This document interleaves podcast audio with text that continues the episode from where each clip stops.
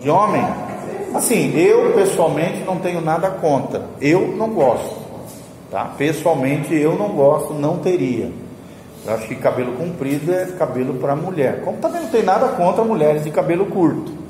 Só que eu acho que no homem, eu acho que não fica legal. Minha opinião, tá? Só que como conselheiro espiritual, a gente não pode misturar a nossa opinião pessoal e ditar a doutrina, tentar de alguma maneira influenciar as pessoas nisso. Se a pessoa pede a minha opinião, eu dou. Não tem nada contra, tenho amigos cabeludos, respeito eles, trato com honra, com dignidade, é assim que nós temos que tratar as pessoas, mas você pode ter a sua opinião. Olha, eu acho isso. Se me perguntar minha opinião, eu falo. Entendeu? Mas não tenho nada contra e não e não digo que ter cabelo comprido é menos espiritual, mais carnal ou isso aquilo. Não. Até porque eu já conheci pessoas, né, homens, cabelo compridos, que não são efeminados, são extremamente masculinizados, normal, né? E são extremamente espirituais, pessoas de Deus preciosas. Então, não tem nada a ver cabelo, tamanho de cabelo com espiritualidade. Né? Mas a gente pode ter a nossa, a nossa opinião com relação. Eu não gostaria que meu filho tivesse cabelo comprido. Não gosto. Mas não tenho nada contra se ele também decidir. Eu vou, eu vou dar minha opinião. Mas não vou maltratá-lo, não, né? Não vou de maneira nenhuma é, como também, por exemplo, tatuagem, é, é, brinco. Eu tenho a minha opinião a esse respeito. Né? E cada um pode ter sua opinião. A gente só não pode é dogmatizar, doutrinar, estabelecer como doutrina, como dogma da igreja, uma opinião nossa. Porque isso não tem respaldo bíblico. Né? Não tem respaldo bíblico. Só tem uma menção de mulheres de cabelo comprido longo, que deixasse o cabelo longo crescer que é no livro de Coríntios, mas ali tem um contexto histórico relevante ali. Por quê? Porque na cidade de Corinto, as mulheres que eram prostitutas cultuais eram carecas. E aí elas começaram a se converter com a pregação do evangelho de Paulo, começaram a ir na igreja com aquele cabelo careca, se sentiam constrangidas no meio das outras mulheres porque todo mundo sabia que elas eram prostitutas cultuais. E aí Paulo fala: não, deixe o cabelo crescer, porque o cabelo comprido vai honrar Deus, é uma, uma espécie de cobertura, né? a cobertura do marido da mulher, isso honra Deus e tal, glorifica o Senhor. Por quê? Porque Paulo, ali, como pai espiritual daquela igreja, queria que as irmãs deixassem o cabelo crescer para que elas não se constrangessem dentro da igreja, tipo com apontamento. Ah, fulano ali já viu. Entendeu? É nesse sentido de proteger as irmãs que chegaram carecas na igreja, porque eram prostitutas cultuais, que elas deixassem crescer o cabelo para que elas não se sentissem constrangidas ou marginalizadas na igreja em Corinto. Então é um contexto histórico, é um contexto é, é, social, de proteção, de graça, de misericórdia com relação àquilo ali. Claro que tem muitos hoje, né, muitas denominações, muitas igrejas e tal, que pegam aquele texto isolado e dogmatizam com relação a isso. Pastor, Fala. é, parece que eu vi algo na Bíblia sobre tatuagem. Certo. Que não pode, por causa do negócio do sangue. É. Sim, com relação à tatuagem, a Bíblia fala que não, a gente não pode fazer marcação no corpo, tá? A palavra não é tatuagem, mas é marcações no corpo. Por quê? Porque lá em Levítico, naquela época, em Canaã, tem que entender o contexto histórico também. Eles, eles faziam marcas dos deuses no corpo. Não era tatuagem. É. Não, mas não, não tem essa conotação espiritual. Tá? A maioria dos especialistas na Bíblia dizem que tatuagem, se não tiver um elemento esotérico, místico, é, religioso, né, não tem conotação espiritual nenhuma. Como também, se tiver, por exemplo, se eu botar uma tatuagem de um demônio, de uma, um olho de Horus, por exemplo, que é, aquele, que é muito comum hoje, os jogadores de futebol, várias é, é, atrizes, coisas estão fazendo aquele olho egípcio, não sei se vocês já viram, no pescoço, na testa, no, aquilo é um, é um elemento místico, esotérico, demoníaco, é o olho de um deus egípcio. Vocês acham que não tem conotação espiritual? É claro que tem. Então ali pode se abrir portas para a entrada de demônios, sem dúvida nenhuma. Eu já expulsei demônio de uma pessoa e o demônio tinha como ponto de ligação uma tatuagem, mas era uma tatuagem demoníaca. Agora, eu não posso usar essa experiência e demonizar todas as tatuagens. Estaria generalizando o fato e dizendo que toda tatuagem tem demônio. Isso é errado. Isso é desequilíbrio. E a gente não pode ser assim. Entenderam? E o que diz a mídia, por exemplo, a pessoa cheia de tatuagem vai procurar um emprego, agora tem um diploma, vai lá. Hoje hoje está se perdendo muito, tá? Até porque o nível, o índice de tatuagem hoje está enorme. Antigamente, sim, um tatuado era ligado à bandidagem, à criminalidade, à marcação de gangues e coisas assim. Hoje já não, porque difundiu-se tanto a tatuagem que hoje já não tem tanto esse estigma. Só que o que, que é o ideal de um cristão, gente? Você não precisar tatuar, gente, para que fazer? Isso pode gerar algum tipo de embaraço, algum tipo de situação. Então, quando os jovens me perguntavam, eu falava isso, gente, olha, eu não tenho nada contra tatuagem. Se você quiser fazer e não tem a conotação religiosa, espiritual e tal, é um problema seu. Você pode fazer, não te incentivo a isso, porque isso pode te gerar uma série de problemas, isso, isso, aquilo, papapá. Mas se você quiser fazer, você é livre para fazer, o corpo é teu. Né? Agora, por exemplo, pastor Paulo, é, é, Paulo Canuto já tinha uma opinião totalmente radical com relação a isso. Ele já dizia que tatuagem era do demônio, que não sei o que, papapá, que é típico de uma perspectiva assembleiana. Os assembleianos pensam assim, até hoje. Por quê? Porque a formação dele foi assembleiana. Então, mas não tem um respaldo bíblico para isso, gente. Não tem, a não ser esse trecho de Levítico, como eu falei, de marcar o corpo e tal. Mas se você estudar o contexto histórico de lá, era o que? Era marcação de corpos com pessoas que já haviam morrido. Aí automaticamente você está adorando uma pessoa morta, você está de alguma maneira venerando, honrando, relembrando, cultuando aquela pessoa que já morreu, entra no pecado de necromancia. Ou então eles tatuavam ou faziam marcações no corpo dos deuses de Canaã e dos povos ali ao redor. Aí sim tem uma conotação religiosa. Pode se abrir brecha, pode ser uma, uma situação que realmente tenha um elemento de infiltração maligna. Mesmo sendo nosso corpo, tem um Sim, eu penso que uma tatuagem não defrauda isso, tá?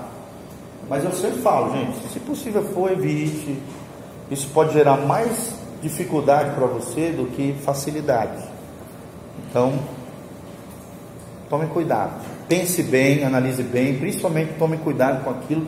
Se você realmente decidir esse fato, tome cuidado com aquilo que você vai tatuar. Pesquise bem, letreiros, símbolos e coisas, senão você pode fazer uma grande besteira. Ou então até se arrepender lá na frente da besteira que você fez. Né? Nome de namorada, aí de repente se separa Aí fica aquele furdunço. Fala. Pastor, voltando um pouco que o senhor falou a respeito da omissão, hum. então a, a, minha manicure ela começou a assim, intimidade com ela, ela sempre vai em casa, né, e ela começou a falar sobre os problemas do casamento dela, só que ela não é casada da lei, né? Tinha, tem um filho já. Hum. E a gente começou a incentivar ela, eu dinheiro, né? Comecei a incentivar ela, regularizar a situação, porque às vezes aqueles problemas que ela estava passando na vida, essa falta de, de proteção, né? De estar debaixo da lei e tal. E aí até incentivei ela em relação ao casamento comunitário, comecei a ajudar ela na inscrição e tal, né? E aí depois eu falei pra ela falar com o pastor dela, que tinha uma igreja, uma da igreja, perto da delegacia lá, não sei qual que é agora. E aí ela falou assim, foi falar com o pastor, o pastor falou assim que não, que diante de Deus, que querendo assim, que se ela quer regularizar, beleza, mas que diante de Deus eles são considerados uma família. Tá errado. Totalmente equivocado. Para vocês verem o nível de liderança que existem nas igrejas. O cara que fala uma asneira dessa não tem teologia, não tem formação acadêmica, não tem entendimento nem sociológico.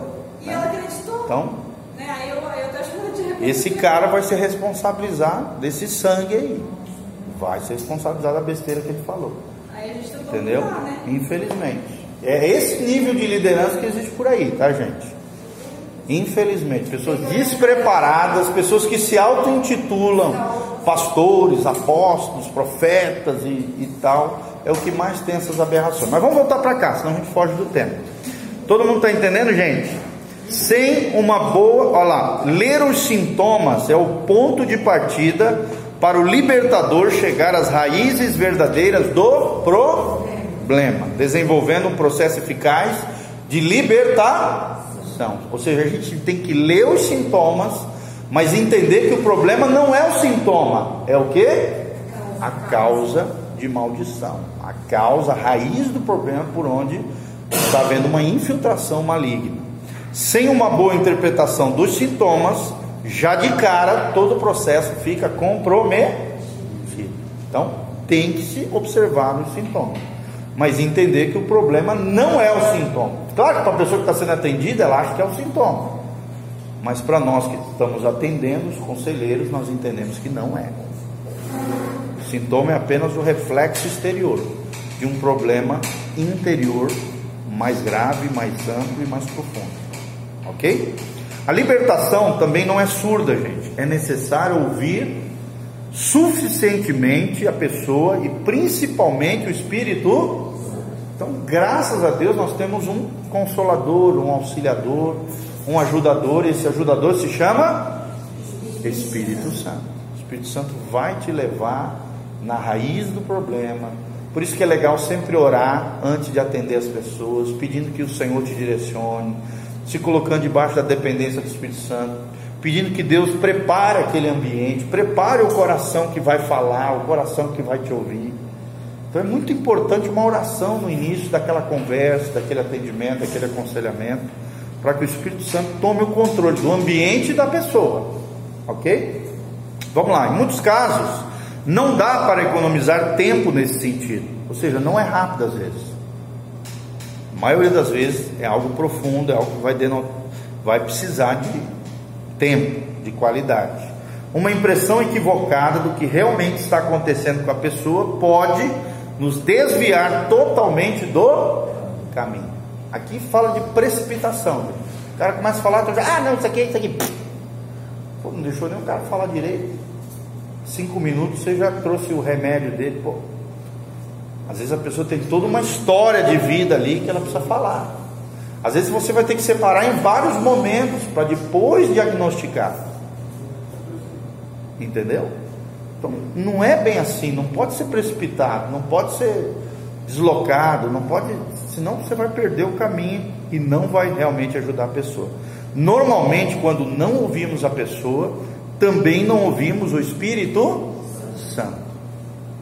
Porque o Espírito Santo vai te dar a direção em meio ao que a pessoa vai falando. Lembrando sempre que a boca fala do que o coração está cheio. cheio.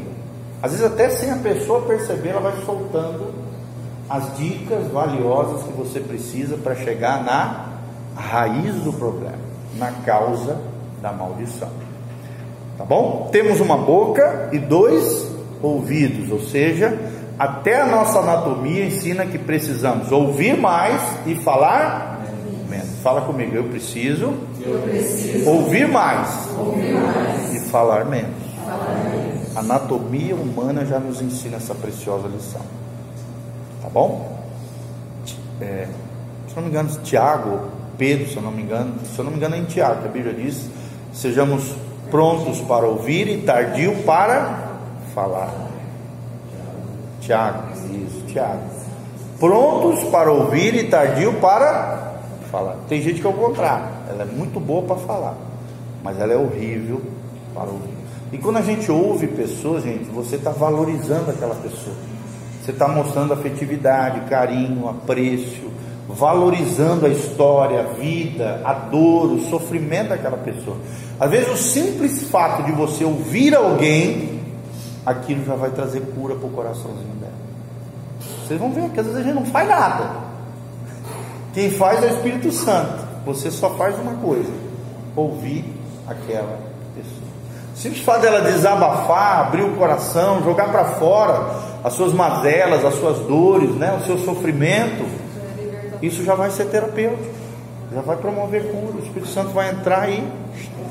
Você só vai chegar no final, às vezes não, você não precisa ficar falando um monte de coisa, você vai falar, não, vamos orar juntos, vamos apresentar toda essa situação, vamos colocar nos pés de Jesus que a solução não está em mim, está em você, em Deus. Eu sempre falo isso para a pessoa, gente. Eu não sou salvador de ninguém, não sou salvador de sofrimento, não sou salvador de vida. Eu, não, eu só sou um facilitador, um, um ajudador. Quem faz a obra é o Espírito Santo. A chave está em você. Eu sempre digo isso: a chave não está em mim, A chave está em você. Em você alinhar o seu coração com Deus. Amém? Então, vamos lá? Para ouvir a coisa certa é necessário fazer a pergunta certa. Isso aqui só tem um jeito, gente. Tempo de aconselhamento, tempo de pastoreamento, tempo de ouvir pessoas, tempo de ser amigo. Gente, às vezes tudo que às vezes tudo que a gente precisa, gente, é de um amigo. É de alguém para abrir o coração. Eu sempre digo isso no púlpito. Todos nós precisamos de alguém para abrir o coração. Todos nós precisamos ter pelo menos uma pessoa que a gente possa abrir o coração, uma pessoa madura, que tem o mesmo nível que você, ou de preferência até maior, mas no mínimo o mesmo nível que você de maturidade, que conheça o teu coração. Amigo é aquele que conhece o teu coração, que não te mal interpreta, que não faz juízo temerário acerca da tua vida, que não é precipitado ao falar. Amigo é amigo, conhece o teu coração. Sempre cito, né, um exemplo que uma vez aconteceu com um cara que eu considerava meu amigo, e considero até hoje, graças a Deus, Deus reverteu a situação. Né? Em um determinado momento houve um entrave entre eu e ele e tal, ele teve uma interpretação errada do que eu falei, chegou e soltou na, uma bomba assim. Ah, pastor, não sei o que, eu achei isso de você. Aí na hora podia ter explodido, vomitar em cima dele, né? No sentido de, de, de raiva, de ressentimento, de ódio, eu guardado aqui no meu coração. Deus me deu graça na hora, eu falei, cara, eu achei que você era meu amigo. E amigo conhece o coração do amigo. Falei bem assim, eu desmontei o cara. E deixei. Virei as costas, perdoei no meu coração, deixei. Deu uns dois, três dias, ele me ligou. Pastor, me desculpe. Eu fui precipitado, eu julguei errado, Senhor. O Senhor é meu amigo, eu te amo.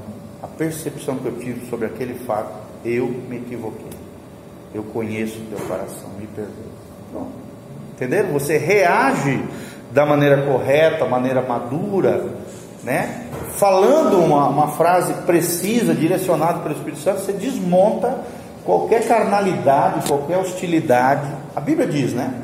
A palavra branda desvia o furor. Então, a palavra branda desvia o furor. Ele ficou batendo na alma dele aquela, aquela frase que eu soltei. E graças a Deus nós somos amigos até hoje, nos amamos tal, né? Nos damos super bem. Só que num momento de entrave eu poderia ter reagido errado, aí tinha estourado tudo. O pau tinha quebrado, cada um para um lado, amargurado e tal, era tudo que o diabo queria. Sim ou não, gente? Então a gente precisa ter sabedoria em lidar com pessoas.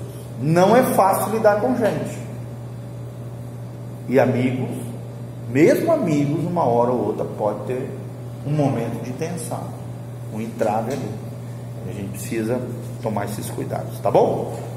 Vamos lá então? Para ouvir a coisa certa é necessário fazer a pergunta certa. O libertador precisa da sabedoria de Deus para propor perguntas inteligentes relacionadas aos sintomas apresentados que vão desenterrar as raízes e elucidar o quadro. É um trabalho clínico, é um trabalho cirúrgico. Tá bom, gente?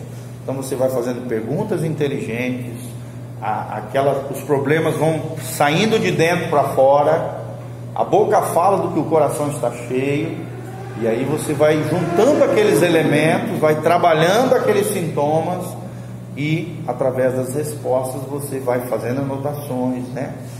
É, e chega, às vezes não precisa anotar, mas se tiver dificuldade, faz alguns apontamentos, é importante.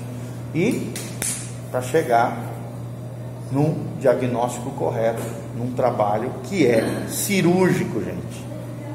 Amém? Vocês estão entendendo? Então vamos lá. Também é preciso tomar cuidado com o misticismo, né? A base do misticismo é a especulação e o orgulho. O misticismo sempre oferece uma visão corrompida e exagerada na análise dos sintomas, o que compromete o diagnóstico. Quer dizer, aquela pessoa exagerada, ai, é, é ai irmão, eu estou sentindo aqui no, que o anjo vai aparecer agora. sabe, querer, começa a fantasiar, começa a viajar, começa a espiritualizar tudo, começa a inventar anjo, começa, começa a dizer, ah, eu, eu ouvi aqui uma voz do Espírito, tá. Aconselhamento não é isso, gente. Tá? Então tem que tomar cuidado. Misticismo são esses exageros de espiritualidade, entre aspas. Né? Quem realmente é espiritual, gente, não é exagerado, não é desequilibrado. Não, não, não tem o mundo espiritual aberto o tempo todo. Isso aí não existe, gente. Nem quem tem uma unção profética muito forte, quem tem o dom de discernimento, tem o mundo espiritual o tempo todo aberto. Isso é mentira. Quem fala nisso é mentira. É mentira. Deus não deixa o mundo espiritual aberto o tempo todo para nós, senão a gente ficaria apavorado. Gente. A gente não conseguiria dormir. É insuportável, né? Claro, é pesadíssimo isso. De vez em quando Deus dá uns lampejos de discernimento, de visão espiritual, né? uma visão de um anjo, tal, papapá. Isso pode acontecer, a visão de um demônio. Eu já tive umas três experiências assim, de ver situações do mundo espiritual. Não é muito comum, mas já tive. Então, mas assim, parar de viajar na maionese, né? de trazer elementos, querer espiritualizar tudo. Fica com o pezinho no chão, coração em Deus e muito discernimento e, direção do Espírito Santo. Vocês vão ver muito isso dentro das igrejas, gente. Gente que exagera, gente, gente que inventa abobrinha, gente que sai dando profetado, gente que sai falando asneira, gente que se aproveita dos outros, espiritualizando coisas, demonizando, falando de anjo, falando de não sei o quê.